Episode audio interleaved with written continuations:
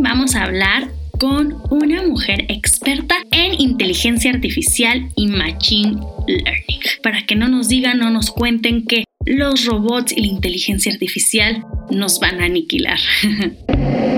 Epic Queen Podcast. Herramientas para construir tu confianza, tus sueños y tu futuro con ciencia y tecnología. Innovación, formación y contenido para niñas y mujeres. Epic Queen Podcast. Hola Queens, yo soy Ana Karen Ramírez, la conductora de este programa. Ya saben que me pueden seguir en todos lados como arroba Ana Queen Maker.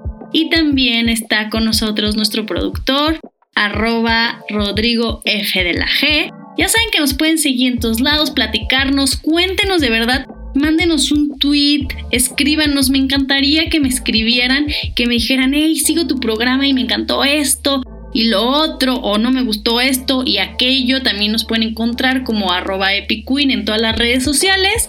Y pues sí, así me gustaría estarlas escuchando más, porque ya sé que nos escuchen, ya tenemos bastantes escuchas y pues me gustaría que ustedes también fueran parte de una comunidad que nos hable en otras redes sociales. En fin, hoy les quiero presentar la historia de Frida Ruiz. Ya saben que todos los jueves tenemos invitadas mujeres STEM que nos inspiran, mujeres inspiradoras en la ciencia y la tecnología. Hoy tenemos una mujer en tecnología y ella es Frida Ruiz. Frida Ruiz es analista de CRM en Banco Santander de México, donde trabajó o trabaja en un área enfocada al desarrollo de estrategias para el cliente basadas en el completo entendimiento de su comportamiento con el uso de datos y el desarrollo de modelos de Machine Learning. Todo esto a través de un marco de trabajo ágil. Durante sus estudios en la licenciatura estudió actuaría y finanzas corporativas y banca en la NAWAC. ¡Wow! Y participó en una de las competencias de evaluación más importantes de México, CFA Research Challenge. CFA Research Challenge. Se egresó como un diplomado en FinTech Business Model y del programa de educación continua de la Universidad Anahuay Grupo Expansión. Finalmente, pues ella ha tenido mucha experiencia en todo lo que significa hacer innovación para el bien. Entonces, innovación y tecnología para el bien y además tiene una historia bastante inspiradora como su carrera la llevó de ser licenciada en finanzas y actuaría a llegar a ser una pues digamos una mujer experta en inteligencia artificial. Vamos a entrevistar a Frida, espero que les guste la entrevista. Epic Queen Podcast. Bueno, mis queridas queens, hoy estoy con Frida Ruiz. Ella es analista de CRM para Banco Santander de México. Eh, también tiene un podcast, tiene un podcast que se llama AI Espera, ya no me acuerdo. Mejor tú dime, hola Frida, mejor tú preséntate, dinos quién eres y qué haces, porque lo estoy haciendo muy mal. hombre, no te preocupes. Bueno, mi nombre es Frida Ruiz, me conocen como Frida Ru en todas las redes sociales. Eh, y como platica eh, Ana Karen, tengo un podcast. El podcast se llama AI The New Sexy, donde hablamos sobre las principales tendencias de la inteligencia artificial, las implicaciones que tienen en el día a día, en todos los negocios, algunas aplicaciones que están saliendo a la luz de la inteligencia artificial y demás. Entonces, eso es lo que, lo que tratamos a través de este podcast. Eh, trabajo para Banco Santander, estoy como en la lista de CRM, me toca ver toda la parte de datos y justo también algunas cuestiones de modelaje de información. Por ejemplo, vemos algunos temas de Machine Learning enfocados a tarjeta de crédito, clusterización de clientes, algunas estrategias un poco más especializadas a nivel cliente y pues básicamente eso es lo que hago. Estoy, pues participo con Karen en, en Global Shapers entonces, pues más o menos eso es lo que actualmente estoy haciendo. Oye, vamos a empezar con platicando un poquito de, Machine Learning. ¿Cómo llegaste, bueno, no en realidad no de Machine Learning, sino cómo llegaste a, a este lugar? O sea, ¿cómo llegaste tú, Frida, a hacer, creo que nunca he platicado en este podcast con nadie, con ninguna mujer que se dedique a directamente a, esto, o sea, como Machine Learning. Y además, bueno, la semana pasada o antepasada tuvimos un podcast de con alguien que se dedica a inteligencia artificial, pero eh, creo que más bien tu perfil es muy diferente a lo que hemos, hemos tenido, entonces la verdad es que sí me gustaría saber cómo llegaste a adquirir este gusto o de dónde salió. Pues mira, para eso te tengo que contar que estudié actuaría y finanzas en la Universidad Nahuac Sur y cuando empecé a estudiar la carrera, la verdad es que no sabía bien a qué quería dedicarme. Si bien la actuaría son números, números, matemáticas, matemáticas y demás, pues tienes muchas áreas a las cuales dedicarte. Está la parte de demografía, está la parte de seguros, está esta parte de, análisis de datos y estadística y demás. Y la verdad es que, si te soy súper sincera, incluso muchos actuarios lo ven mal, pero a mí no me gustaba el tema de seguros. O sea, no me gustaba, no me veía trabajando en una aseguradora o ni siquiera en, pensiones, ¿no? Entonces yo decía, híjole, ¿a qué me voy a dedicar si no es el tema de seguros y si ya le dediqué no sé cuántos años de mi vida a esto? Entonces, eh, en 2019 todavía estaba estudiando el, último año de la carrera porque hice la doble titulación con finanzas corporativas y en este año yo entro a colaborar más fuerte con Global Shapers y sale el proyecto de AI for Good donde buscábamos mapear todas las instituciones de gobierno que estaban trabajando en temas de inteligencia artificial, porque queríamos ver cómo esto se ligaba a la agenda nacional, qué era lo que podíamos hacer, cómo podíamos mapear esas instituciones y al final buscar hacer una iniciativa que, que pudiera conectarlas y al final buscando también generar un marco ético de trabajo, ¿no? Entonces yo aquí empiezo a meterme más de lleno a, lo que es inteligencia artificial, cuáles son los conceptos, digo, es un tema al, al cual la verdad es un poco reciente en el que yo empecé a meterme y me, llamó mucho la atención. Entonces me di cuenta de que ahí podía haber un área de oportunidad de aplicación, no solo en, en, cuanto a mis hobbies, sino también a lo que había aprendido en la carrera. Entonces dije, bueno, pues de aquí soy.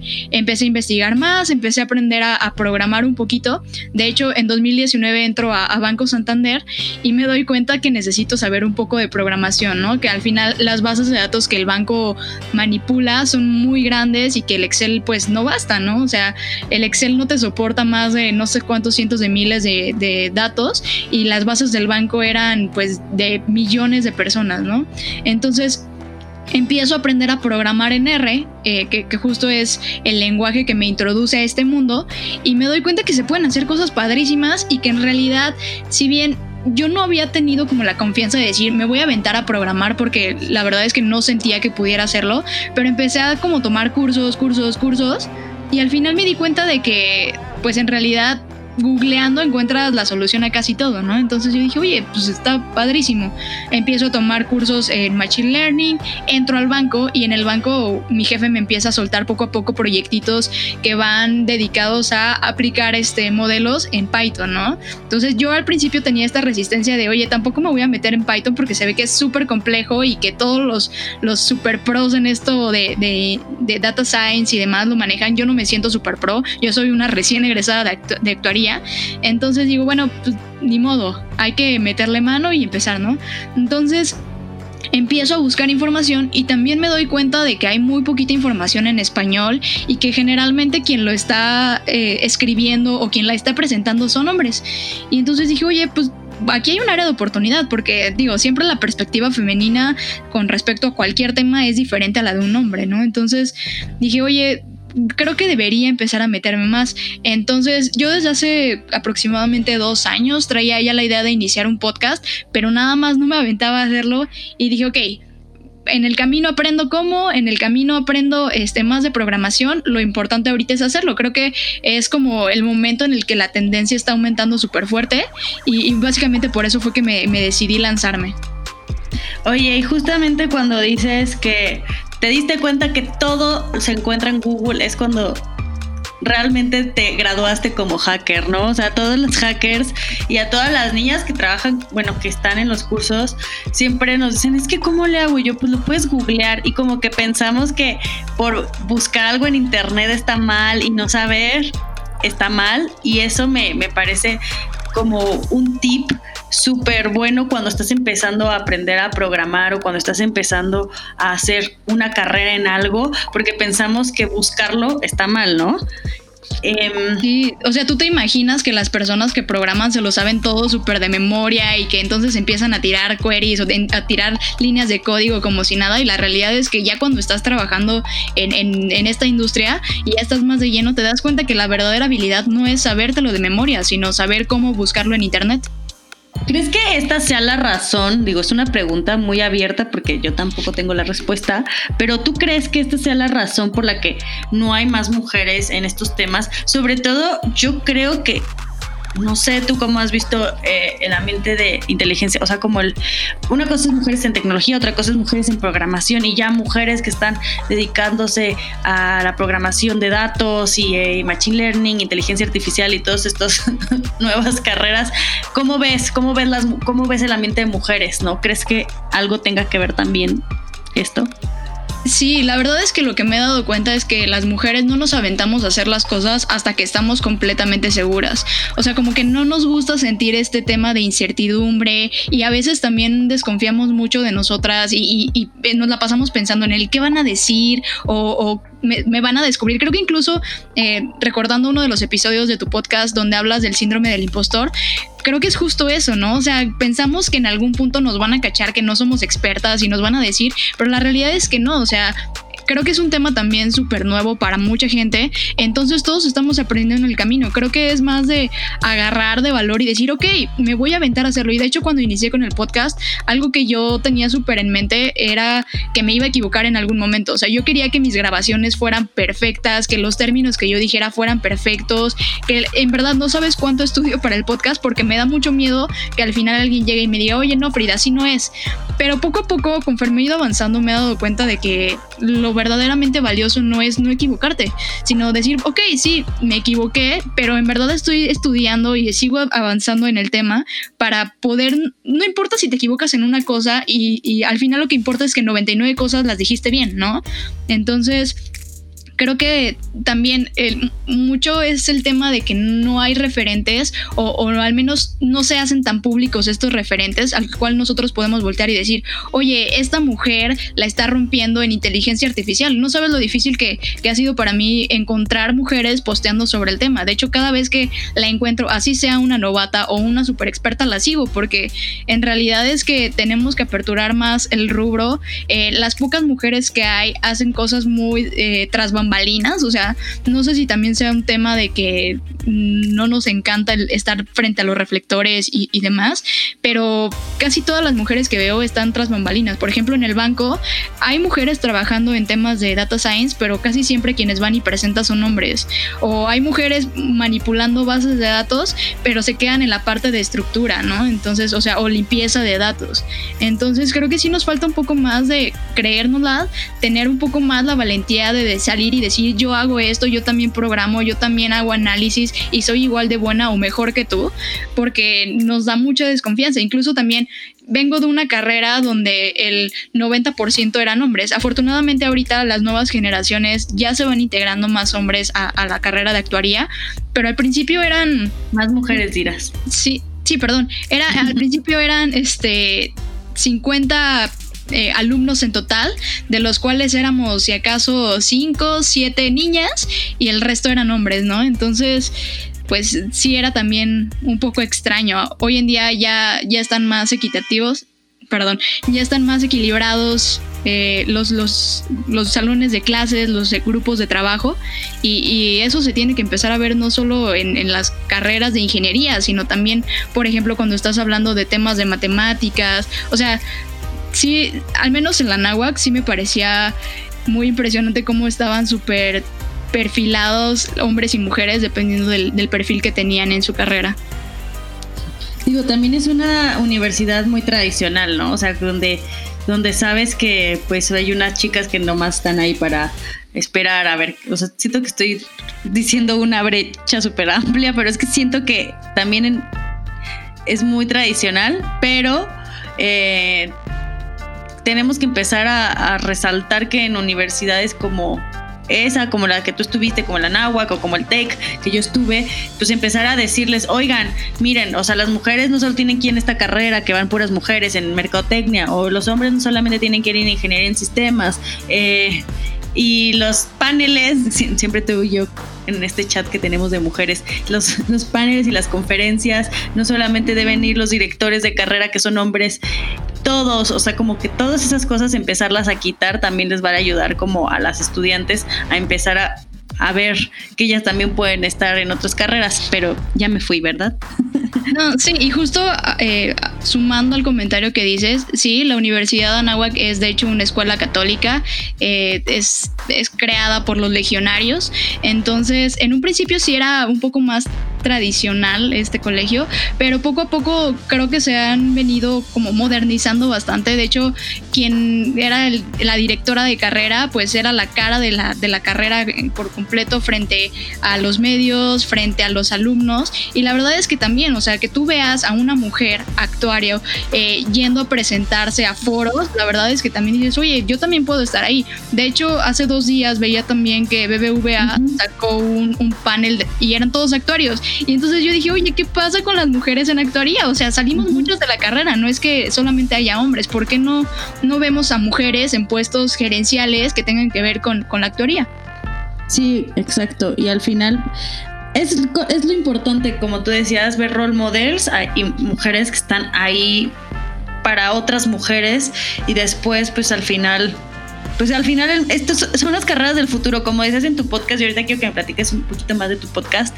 Em, pues al final son las carreras del futuro y el mundo viene súper, o sea, la inteligencia artificial viene súper fuerte, si no es que ya, o sea, ya no es el futuro, es el pasado y el presente viene súper fuerte todo lo que tenga que estar relacionado con inteligencia artificial. Imagínate un mundo donde no tengamos a la al otro porcentaje de la población creando eh, tecnología para, eh, pues para todos. O sea, entre más diversidad tengamos en los equipos, en más diversidad tengamos en todos lados, pues el mundo el 50%, más bien el 50% de la población eh, va a estar, este, sí, ya me fui, pero hoy ando muy trabada, Queens, hoy ando muy trabada, pero, pero creo que me entendieron. O sea, al final creo que es importante que... Eh, que empecemos también las mujeres a acercarnos a este tipo de carreras, porque la inteligencia artificial es la carrera del futuro y si,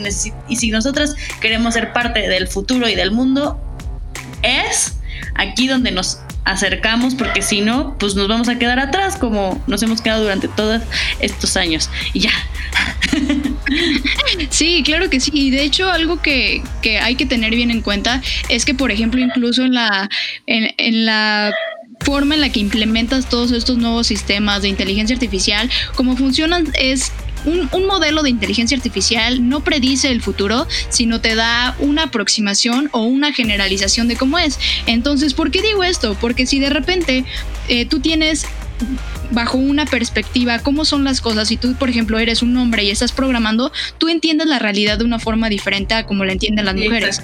Entonces tú vas a plasmar esa realidad como tú la entiendes.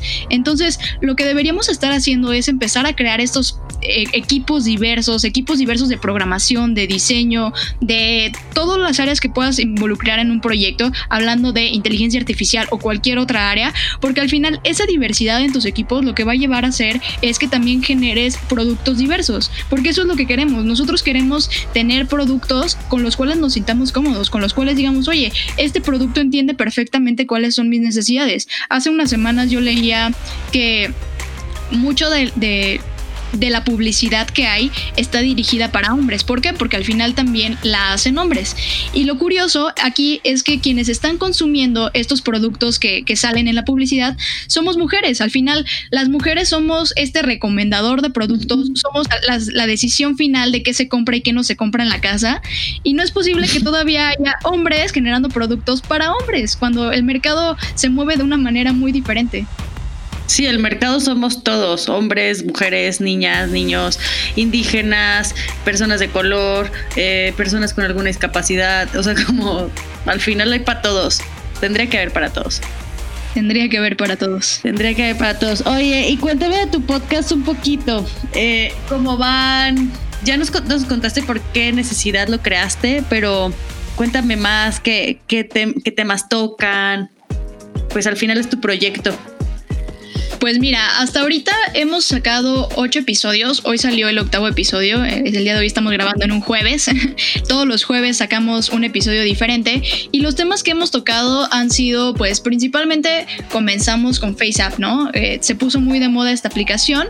Y entonces les platicamos a, todas las personas que nos escuchaban qué es lo que estaba haciendo con el tema de datos, ¿no? Porque también es un tema que dejamos muy de lado y al final todos estamos compartiendo información a través de nuestros dispositivos móviles las aplicaciones, Facebook, Twitter, Instagram, estamos compartiendo información. Entonces lo que buscábamos era concientizar a la gente de que también tiene que tener cuidado en el manejo de sus datos. Algunos otros temas que hemos tocado es el futuro del trabajo desde la perspectiva de la automatización.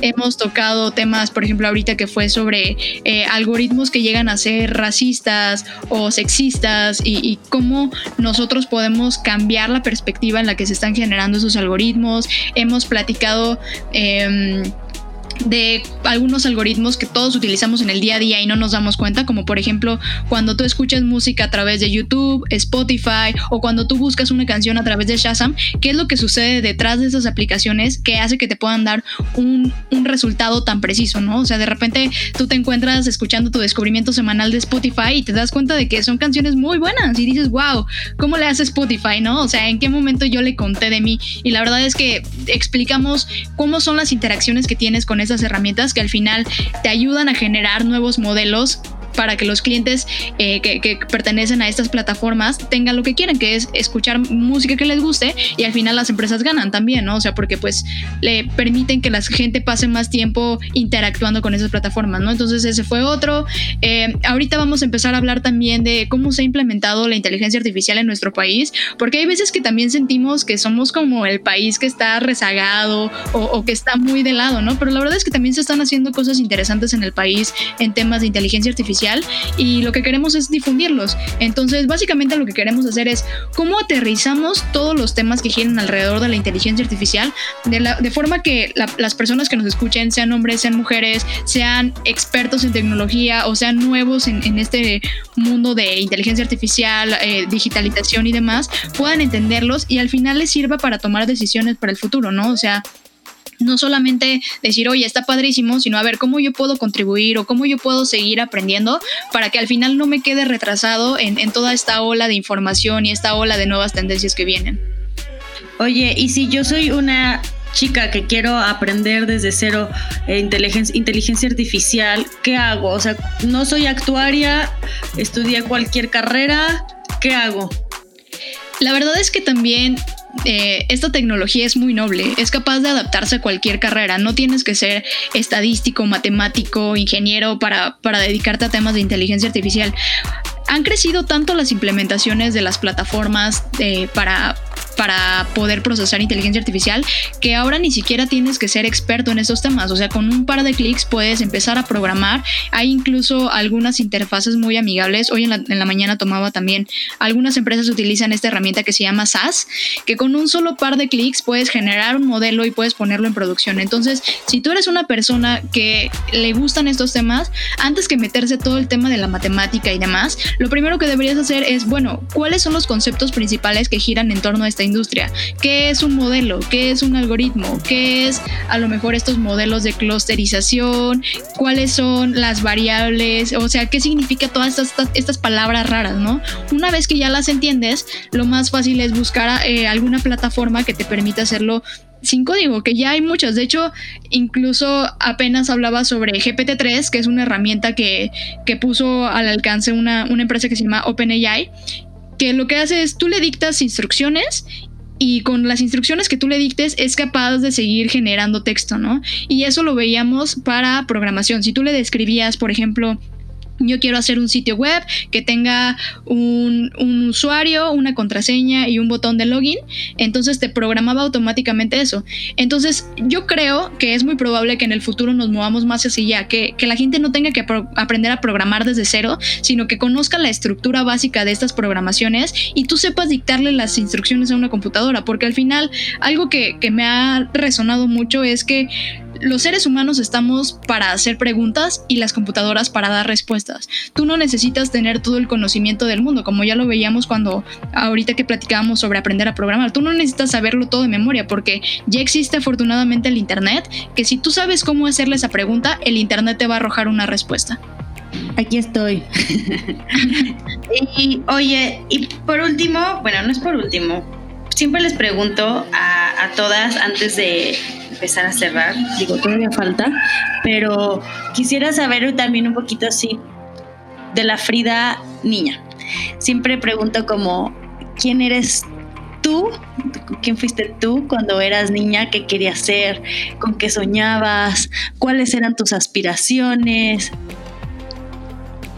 Híjole, ese es un tema que nunca he hablado en público. O sea, me han invitado a dar muchas conferencias, muchos webinars, talleres y demás. Y la verdad es que es bonito que lo hagas porque también la gente tiene que conocer esa otra parte de Frida que, que no siempre le va bien, que no siempre las cosas han sido como, como ella quiere.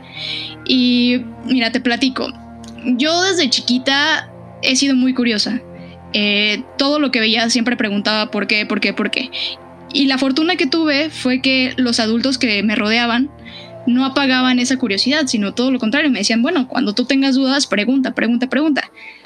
Em, entonces, desde ahí se me fue como quedando esta, esta parte de preguntar. Ahora, yo vengo de una familia que soy la primera en toda la familia, tanto de mi papá como de mi mamá, que tiene una carrera.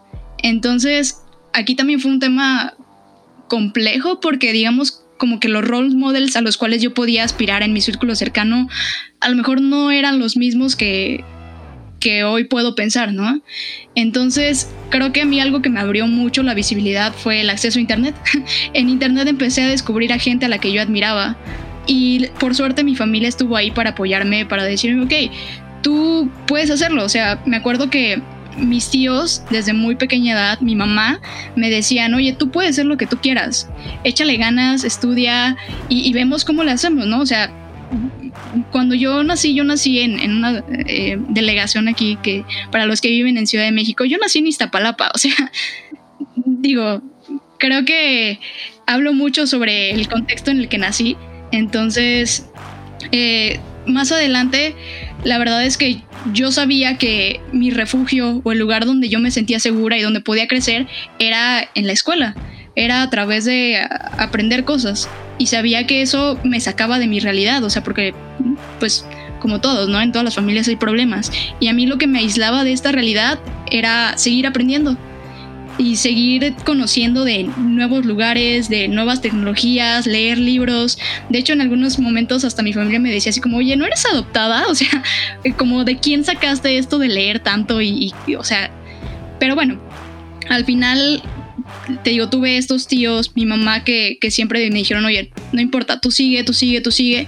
Más adelante entro a un colegio de legionarios que justamente por este tema de de que yo era muy apasionada hacia la escuela, me, ofrecieron muchos apoyos. Eh, yo fui a competencias de matemáticas, competencias de física y mis profesores eran los que siempre estaban ahí al pie del cañón y me decían así como, oye, ¿qué necesitas?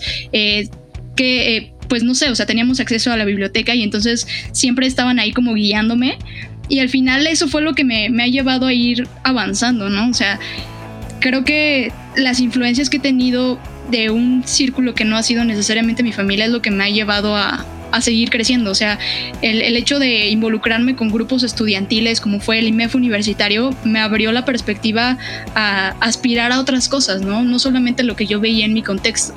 Entonces creo que algo que, me gusta mucho de la tecnología, que me gusta mucho de las matemáticas, es que te ayudan a dar este brinco, de, de no quedarte solamente en el contexto que te rodea, sino poder aspirar a mundos más grandes, ambiciones más grandes y al final en, Internet es donde encuentras una comunidad que te va a apoyar. Digo, también yo salí del closet a los 18 años, eso también es algo que no he hablado en ningún otro foro, porque es un tema difícil, ¿no? O sea, para cualquiera. Pero imagínate, entonces tienes un contexto complejo, con una situación compleja.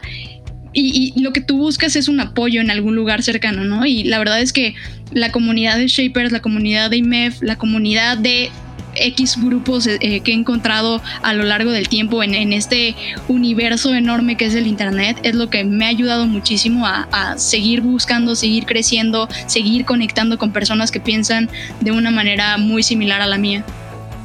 Y qué padre que, que tienes como una perspectiva del mundo en la que pudiste ver que pues tenías que, o sea, si querías algo, tenías que que alcanzarlo. O sea, si soñaste por crearlo, pues si quieres, si, de verdad lo quieres y lo tienes que lograr por tus propios medios. O sea, al final mucho me relaciono, o sea, como, como si quiero llegar a hacer algo, pues no vengo de tal familia con tal apellido, ni nací en, en la delegación más, este, más rica. O sea, todo eso importa muchísimo en tu historia, importa muchísimo en pues ahora en la mujer que eres y creo que también es un ejemplo eres un ejemplo de role model para las chicas que nos pueden estar escuchando, que muchas veces nos llegamos a cerrar por no tener esto o aquello, es que no voy a poder porque no tengo, ni tengo la casa más grande, ni el, ni el mejor celular, ni la mejor cámara, ni la mejor computadora, ni vengo de la familia más rica y no, y no por eso tienes que cerrarte. Entonces creo que eso es una gran enseñanza al llegar hacia donde quieres estar. Eh, por, por tus propios méritos y por estudiar básicamente. O sea, a esto me lleva otra pregunta. ¿Tú has sentido que alguna vez te limitaron? Y si sí, ¿qué, qué pasó? Como tal, limitada por las personas, nunca me he sentido. Lo que sí es, ah, en algún punto, pues por el tema de recursos y demás. O sea, mi primera computadora ni siquiera fue mía, o sea, me la prestaban. Entonces, eh, yo tenía la, computadora de mis tíos prestada un ratito y ahí como que aprendía y, le picaba y demás, ¿no? Poco a poco yo fui diciendo, oye, yo también quiero una computadora. Y entonces digo, agradezco muchísimo a mi mamá que se desvivió por darme mi primera computadora, que a lo mejor no era la mejor computadora pero funcionaba para lo mínimo, ¿no? Y entonces tú tenías que ver cómo con lo mínimo ibas sacando más cosas, eh, porque al final es lo que tienes y es con lo que trabajas. Y de hecho, me acuerdo que cuando yo era chiquita, o sea, yo entré a, bueno, después de vivir en Iztapalapa, me fui a vivir a Chalco, lo cual tampoco es una gran ciudad, como se darán cuenta. Y ahí fue cuando dije, ok, eh, tenemos que seguir avanzando, ¿no? Cuando entro a este colegio, que fue un colegio de legionarios, eh, veo que existe la posibilidad de que cuando sales de la prepa obtengas una beca para estudiar la universidad, una beca al 100%. Entonces yo entro en este colegio en tercero de primaria y desde tercero de primaria yo digo, yo quiero estudiar en la náhuac. No sé qué voy a estudiar, no sé cómo, pero yo quiero que cuando salga de la prepa irme ahora a la Universidad de Anáhuac. Entonces, desde que tengo memoria, esa es de las pocas cosas que he tenido la certeza de que yo quería estudiar la universidad y que quería estudiarla ahí, porque nosotros veíamos que, por ejemplo, eh, hacían como servicio social algunos de la universidad en, en la escuela. Entonces, veíamos a, estos chavos como pues hasta cierto punto nuestros role models y yo decía, ok, yo tengo que lograrlo. ¿Cómo, ¿Cómo lo voy a hacer? Pues desde ahorita tengo que echarle ganas a la escuela y tengo que ser buena porque si quiero aventarme a estudiar la universidad va a ser a través de eso. Sabía y era muy consciente que estudiar también en universidades públicas era todo un reto, ¿no? O sea, ¿cuántos estudiantes aplican para que solo unos pocos se queden. Entonces yo decía, bueno, no sé si pudiera aplicar a estas universidades, o más bien no sé si voy a poder, y no sé si voy a quedar. Entonces a lo que aspiro ahorita es una beca. Y así fue, así fue como poco a poquito, pues es un trabajo de todos los días, ¿no? No es como que de repente amanece siendo inteligente porque eso no existe. Incluso yo creo que... Em, yo no me considero especialmente un genio ni inteligente. Creo que soy una persona que se esfuerza mucho, que es muy curiosa y todas las dudas las pregunta y todas las dudas las googlea, porque eso es lo que, lo que siempre digo. Si, si vas primero a internet y no lo encuentras, ok, ahora sí pregunta. Entonces, así es como me he ido formando y así es como incluso aprendí a hacer el podcast, así es como aprendí a programar, así es como aprendí todas las cosas que, que hoy me siento muy orgullosa de decir abiertamente, sé hacer esto y sé hacer esto otro. Y quería preguntarte una, una cosa muy personal. ¿Estás lista? Porque tú me dijiste que podía, que podía preguntarte lo que fuera. Oye, este, ¿qué fue, ¿qué fue experimentar estar en una escuela, em, en una escuela católica y ser gay? Híjole, fue muy fuerte para mí, la verdad. No sabes cómo. Eh, cómo llega a ser complejo porque me acuerdo que cuando yo me di cuenta que era gay eh, tenía 15, 16 años y te digo, yo en este, en este ser muy inteligente o tratar de ser muy inteligente, aspirar a eso, ir bien en la escuela, me acuerdo que incluso cuando iba en la prepa, cuando salí de la prepa, me dieron un premio que era eh, Integra Müller, que es la mujer íntegra, que, cumple con todo lo que este, una mujer puede aspirar, que es muy buena en, el, en la religión y demás.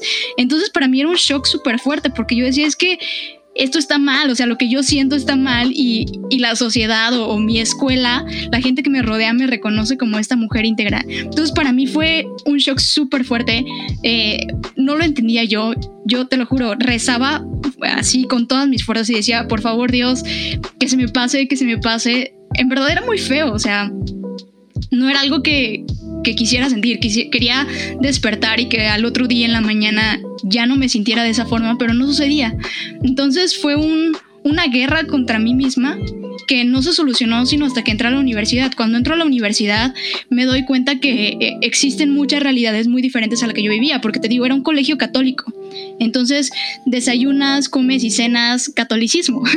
Entonces, cuando entro a la universidad, me doy cuenta que no estoy mal, que en realidad no es no es que sea una enfermedad, algo que tengas que quitarte, sino simplemente es otra forma de entender la realidad y otra forma de vivirla.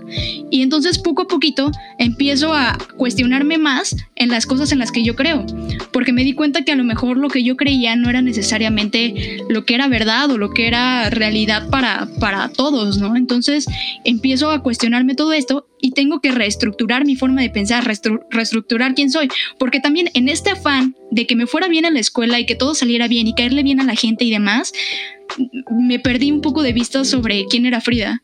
Entonces fue un, ok, ok, a ver, ya llegaste a la universidad, ya obtuviste tu meta, ya te fue bien, ok, ya respira y es momento de que seas quien tú quieres ser.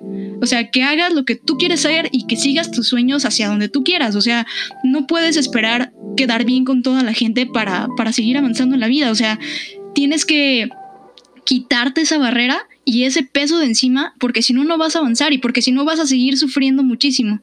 Entonces, la verdad es que para mi familia fue difícil porque o sea, soy hija única, soy la primera que llegó a la universidad, entonces como que sí fue un shock en un principio muy fuerte, pero afortunadamente pues como dice esta fundación, It Gets Better, poco a poco las cosas se ponen mejor, poco a poco la gente entiende que al final sigue siendo tú. No es que tengas que cubrir el estereotipo de ser una niña lesbiana eh, en el mundo que se va a rapar y que, ya sabes, estos, estos estereotipos que existen. O sea, al final la gente se da cuenta de que nada cambia. Sigues siendo Frida, sigues queriendo a, a, las personas de la misma forma en que las quieres, sigues teniendo sueños y eso es lo que importa, que se den cuenta de que no dejas de ser tú, sino simplemente te abres un poco más. Me acuerdo que una de las razones por las cuales yo decidí salir del closet es que yo quería poderle expresar a mi familia, especialmente a mi mamá, cuando yo estaba feliz o cuando yo estaba triste, porque no podía compartir esas alegrías con mi familia o con mis amigos cercanos. O sea, si yo estaba de repente muy triste y me rompía en el corazón, tenía que llorar solita porque no me sentía cómoda hablándolo. Entonces dije, ya, o sea, hasta aquí llegó, es momento de de abrirme porque los amo tanto que quiero que sepan quién soy. Quiero que compartan conmigo a esta Frida de la cual al final hoy en día me siento muy orgullosa de, haber creado. Ay, Frida, pues qué bueno que ahora estás muy orgullosa de ti. Y así es como debe de ser. Y nosotros estamos orgullosísimas de ti, una queen más en este, en este podcast. Y, y rápidamente, Frida, quería hacerte tres preguntas para cerrar a ver si las contestas rápido. O sea, no las tienes que contestar tan rápido, puedes expresarte, pero sí son tres preguntas, así lo que se te venga a la cabeza, ¿sale? Vale, dale. A ver, ¿los robots se van a apoderar de nosotros? No, definitivamente no. Nosotros nos vamos a apoderar de ellos de forma que al final cada uno pueda hacer lo que quiera y únicamente los robots trabajen para ti. Eso es lo que tenemos que tener en mente. Los robots no vienen a llevarse nuestros trabajos, vienen a llevarse las tareas aburridas que no queremos hacer. ¿Cuál es tu libro favorito o que recomiendes? Híjole, uff. Creo que uno de los primeros libros que me hizo cuestionarme muchas cosas fue Las intermitencias de la muerte de José Saramago, porque me hizo cuestionarme cuál es el rol de vivir y morir. Entonces, fue de las primeras grandes explosiones en mi cabeza. Se lo recomiendo mucho, es súper descriptivo y nos hace entender la vida desde una perspectiva muy diferente. ¿Y ¿Qué mujer admiras? Mm, aquí lo que voy a decir es, tengo dos mujeres, una que tengo muy cerca y, que afortunadamente tengo la oportunidad de conversar con ella, que es otra shaper. Eh, me da hasta un poco de pena decirlo, pero la verdad, creo que admiro mucho a Glenda, Glenda Mitchell. Eh, es una gran amiga mía, admiro muchísimo su trabajo, en verdad es muy buena en lo que hace, admiro dónde ha llegado y siempre es a las, de las primeras personas que les pido un consejo. Y hay otra chava con la cual yo empecé a ver también el mundo de la tecnología de una forma diferente. Cuando yo estudiaba finanzas, yo decía, yo quiero ser trader. Y entonces conocí a esta chava que se llama Ilana Milques, es una colombiana que tiene una plataforma también de aprendizaje para niños, tiene también su podcast, eh, digo, la pueden googlear. Eh, esta, esta, chava yo la conocí cuando tenía un fondo de inversión, ¿no? Entonces decía, oye, está súper joven. De hecho, es incluso futbolista, era futbolista de, de, un equipo colombiano. Entonces decía, oye, es futbolista, tiene un fondo de inversión, ahorita se está metiendo en temas de tecnología. Creo que igual es súper joven, tuve la oportunidad de conocerla en Campus Party hace dos, tres años. Entonces, ver que mujeres le están rompiendo y que son mujeres eh, latinoamericanas y que son referentes en la industria, para mí es súper importante y la verdad es como a lo que yo aspiro. Creo que muchas veces nuestra role model siempre tiene que ver con, con nosotros, o sea, siento que, que es como un espejo de, de, lo que nosotros queremos llegar a ser, siempre. Sí, completamente. Sí. Me gusta, me gusta. Y bueno, ahora sí, para terminar, ¿qué recomendaciones les, les das a las Epic Queen, a las queens que nos están escuchando, ya sea si quieren elegir una carrera en tecnología, si no, si ya tienen una carrera en tecnología y quieren eh, más y más bien quieren especializarse en algo o alguna recomendación acerca de, de seguir sus sueños y pasiones, no sé, este es tu momento. Bueno, pues primero lo que, lo que me ha guiado en, la vida en general, la primera cosa es ser curiosa. Pregúntense todo, cuestionen todo, porque estén las cosas establecidas no significa que así se tienen que quedar toda la vida. Cuestionen todo lo que se les presenta, googleen, en, en verdad, Internet es una herramienta al universo. Pueden preguntarle cualquier cosa y siempre va a tener una respuesta. Entonces, sean curiosas y no se esperen a ser las mejores para, para, hacer las cosas. Hagan, hagan, hagan. En verdad, el hacer y equivocarse es lo que les va a hacer que sean buenas en lo que hacen. Mm, las cosas no salen bien a la primera y tenemos que acostumbrarnos a eso. No va a salir bien a la primera, tenemos que seguir intentando y solamente así vamos a llegar a lograr conseguir cualquier cosa que nos estamos planteando. Entonces, es en lugar de esperarte a que sea perfecto, equivócate, hazlo, cáete, repite, pregunta, pide opiniones y de esa forma vas a poder seguir creciendo. Muchísimas gracias Frida por este espacio que nos diste para aprender de ti. La verdad es que de ti he aprendido muchísimo y me encanta que cada historia me, me lleva a, pues, no sé, me recuerda cosas de mí, pero también me lleva a nuevos aprendizajes y espero que las queens que nos están escuchando, pues también hayan aprendido mucho de tu historia dinos dónde te podemos encontrar y sobre todo dónde te podemos escuchar. Bueno, pues como les comentaba al inicio, pueden encontrarme en cualquier red social, en verdad a la que vayan, como Frida R-U-H, Frida Ru.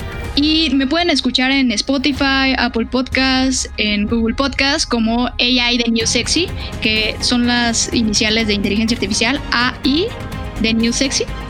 Y pues nada, ahí estaremos muy felices de, de tenerlos a todos ustedes. Pues muchísimas gracias. No, hombre, gracias a ti. Epic Queen Podcast. Y bueno, mis queridas queens, espero que les haya gustado así como a mí escuchar esta historia de Frida que para mí es un ejemplo de historia de una mujer que necesitó 100% luchar por sus sueños al no tenerlo todo en el momento que ella quería o no tener eh, acceso a todo, o sea que ella se ganó paso a paso sus sueños. Y como yo le decía a Frida, su historia es única. Su historia es lo que hace que ella sea diferente. Al haber mujeres diversas también nos complementa así mejor en el mundo.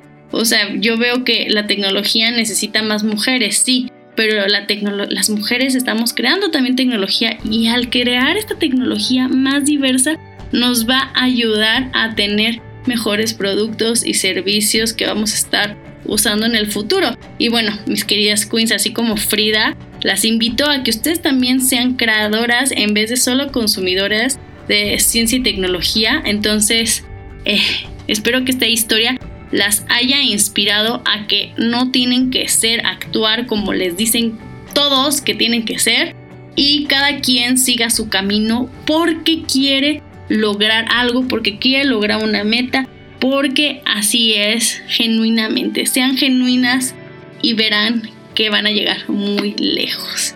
Espero que les haya gustado este episodio y Frida, gracias por estar aquí. De verdad, eh, me considero una persona muy cercana a ti y para mí fue muy increíble escuchar una historia, bueno, tu historia sin haberla escuchado antes, me quedé impactada.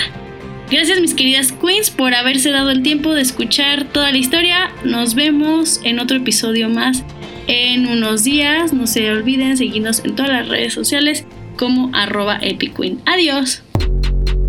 Epic Queen Podcast. Herramientas para construir tu confianza, tus sueños y tu futuro.